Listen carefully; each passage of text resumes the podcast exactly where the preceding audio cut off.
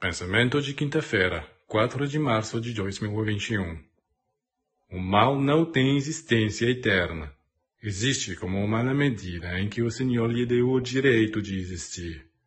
Mas quando ele ordena que desapareça, ele desaparecerá. Só o bem é eterno. O mal é transitório, mas nós, humanos, não temos poder de fazê-lo desaparecer. Somente o próprio Senhor tem esse poder.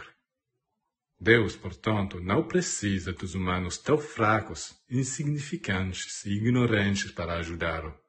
Suas armas não são eficazes o suficiente.